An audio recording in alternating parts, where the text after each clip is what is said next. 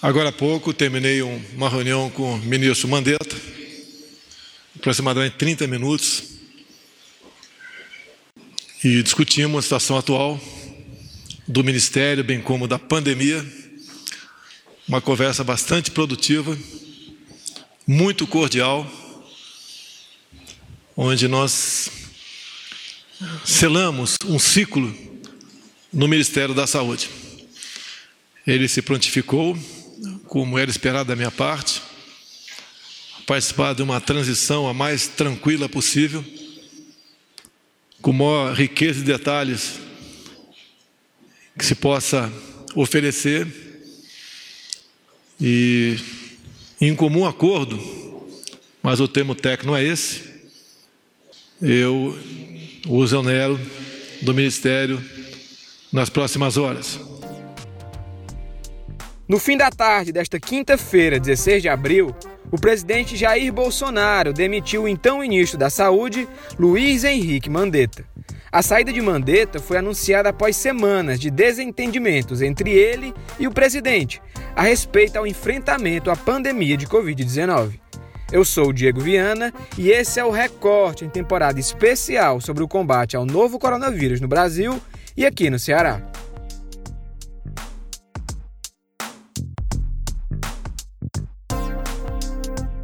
Ao se despedir do ministério, Henrique Mandetta agradeceu a sua equipe e pediu que os profissionais colaborassem com o novo ministro. Acompanhe. Saio daqui uma experiência absolutamente fantástica.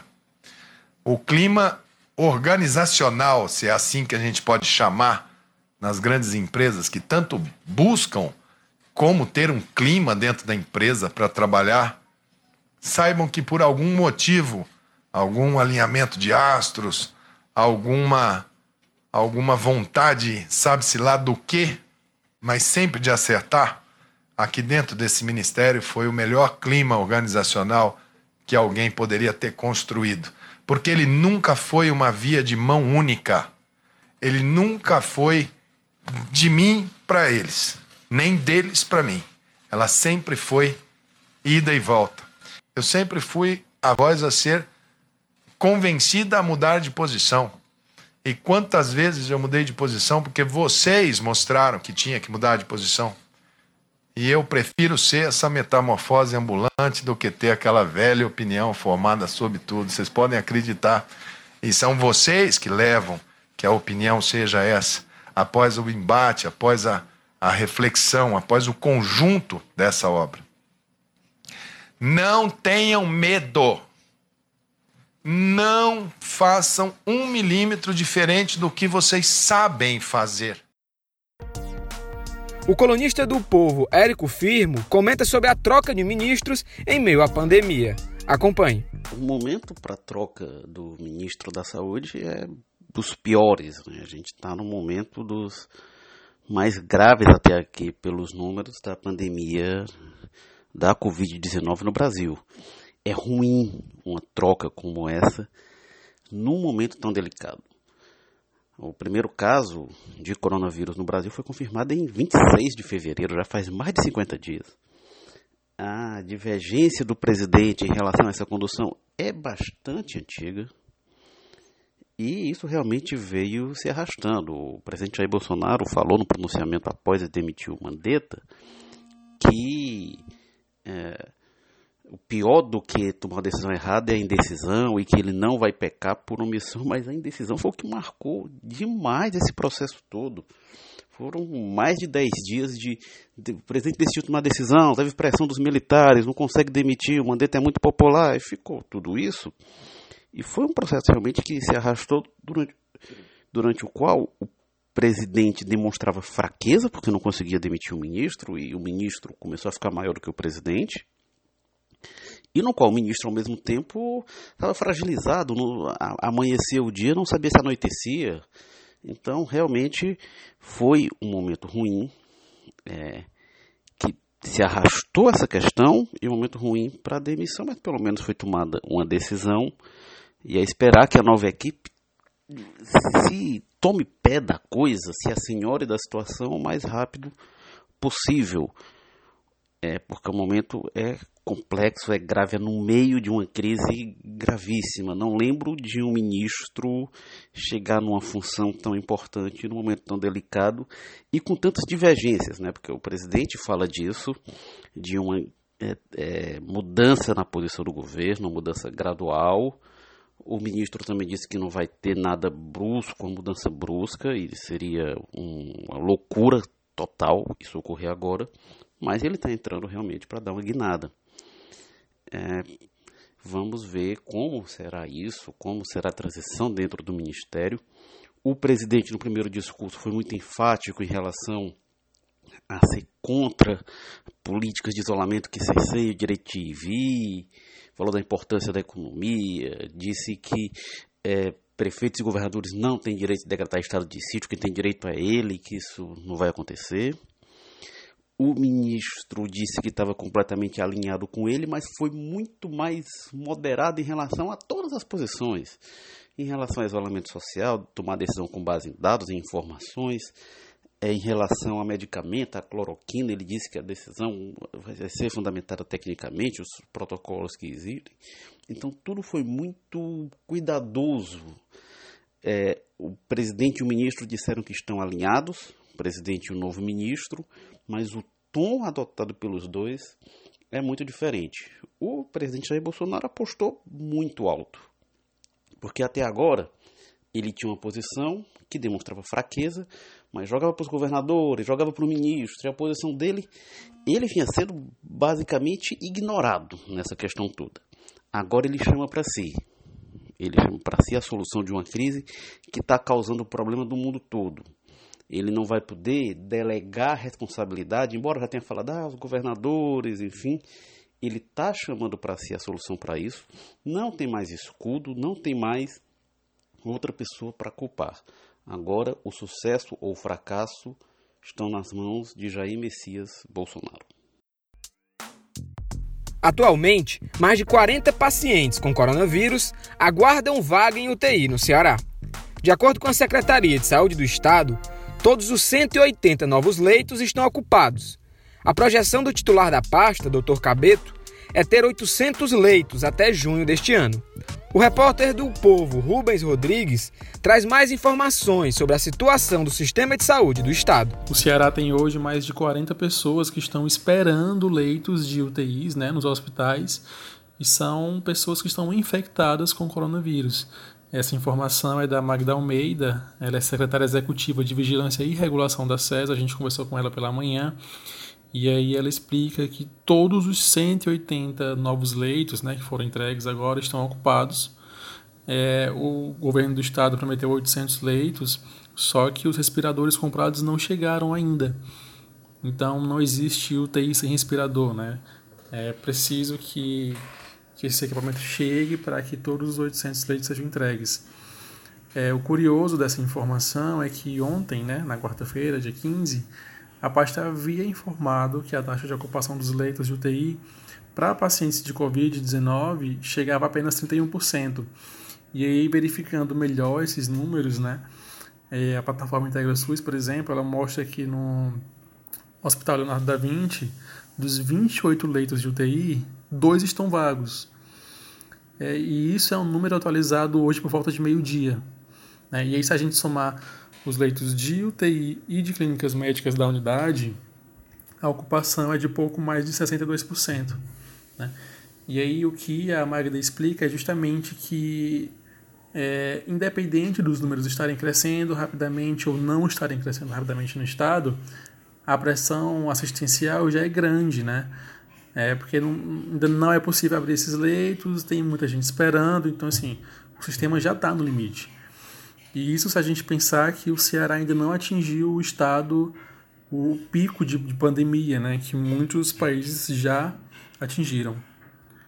E aí, considerando esses países que estão é, já numa situação muito mais crítica que a gente, é, como os Estados Unidos, por exemplo, né, a Secretaria da, da Saúde do Ceará lançou ontem um estudo que compara é, esses dados de mortes do Ceará e do Brasil com esses outros países, tanto os Estados Unidos como na Itália. Para se ter uma ideia, é, comparando com os Estados Unidos, no dia 4 de maio a gente pode ter 1.576 óbitos.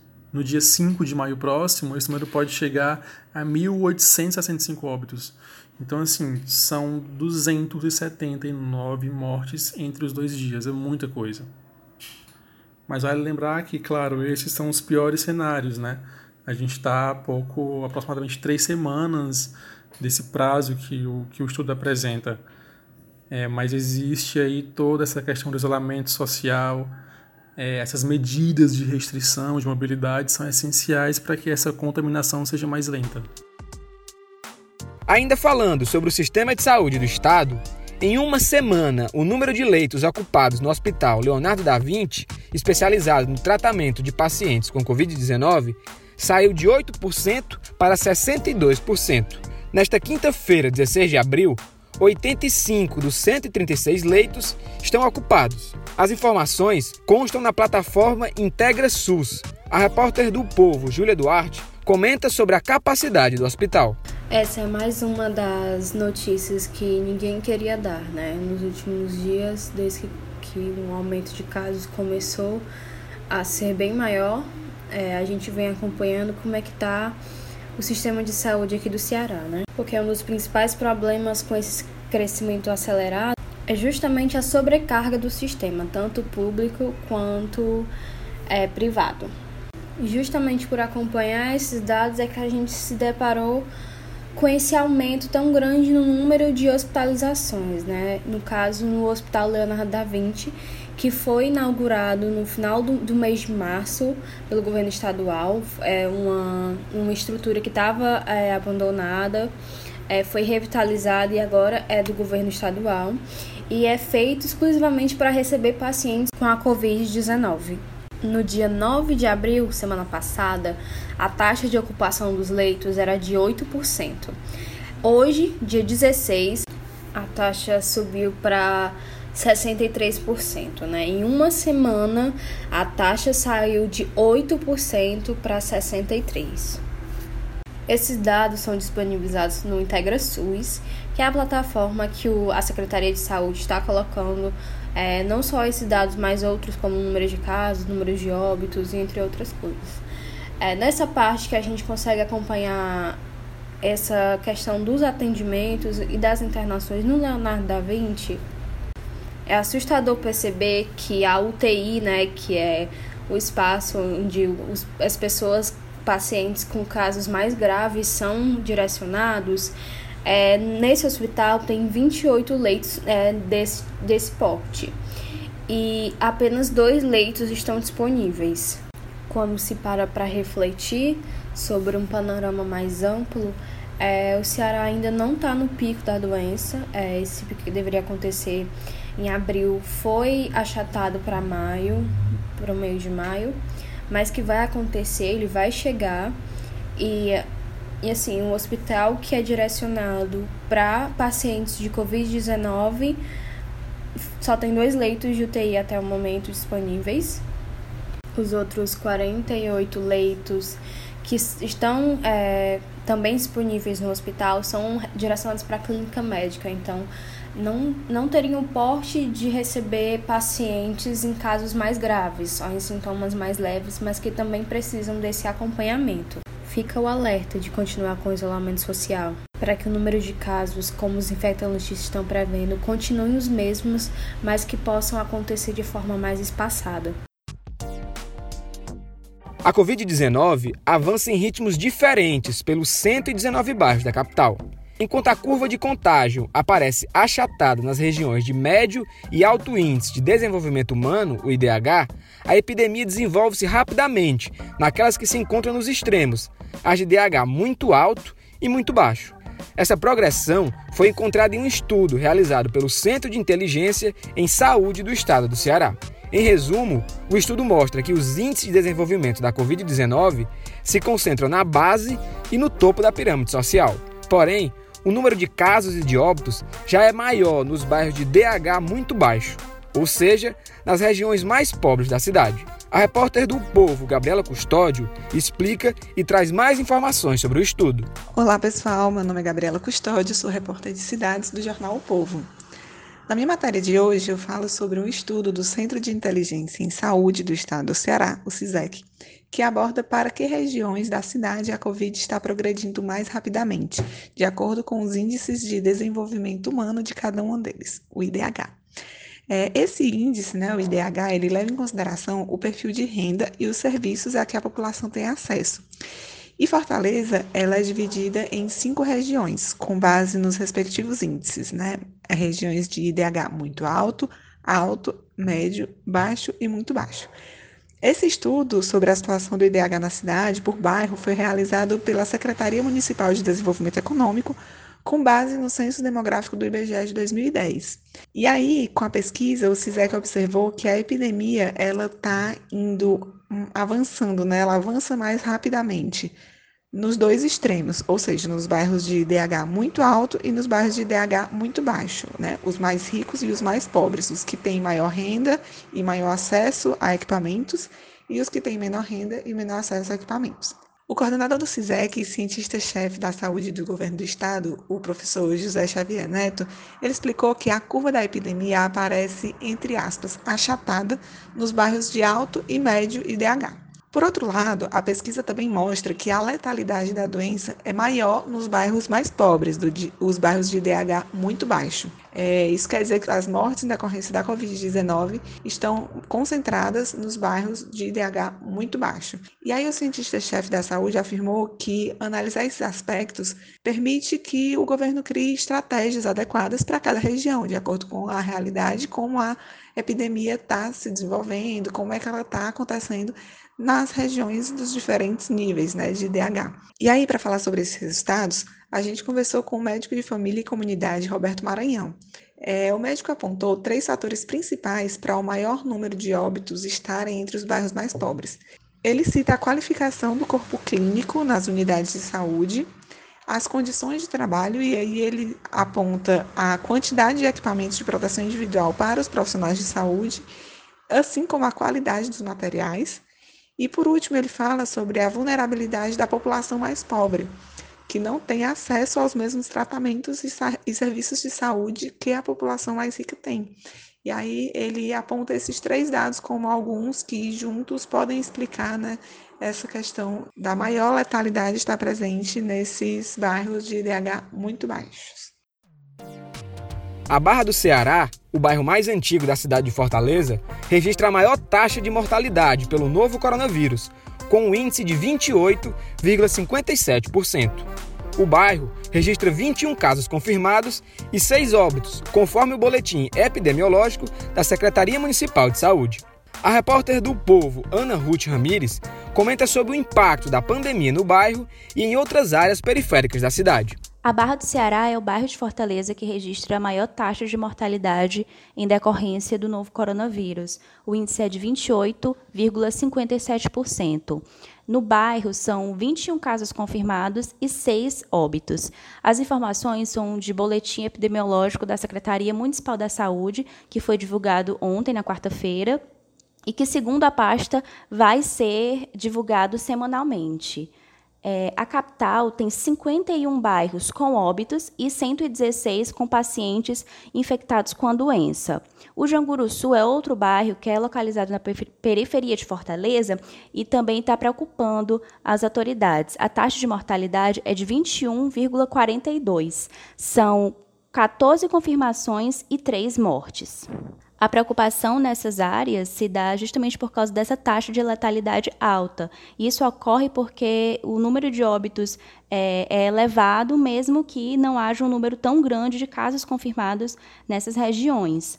O bairro que registra maior número de confirmações é o Meireles, que está tá dentre os bairros né, da região da área nobre de Fortaleza, que é justamente a região que primeiro né, começou a registrar as confirmações aqui no estado. O Meireles tem 139 confirmações e 7 óbitos. Então, a taxa de letalidade nesse bairro fica em 5%.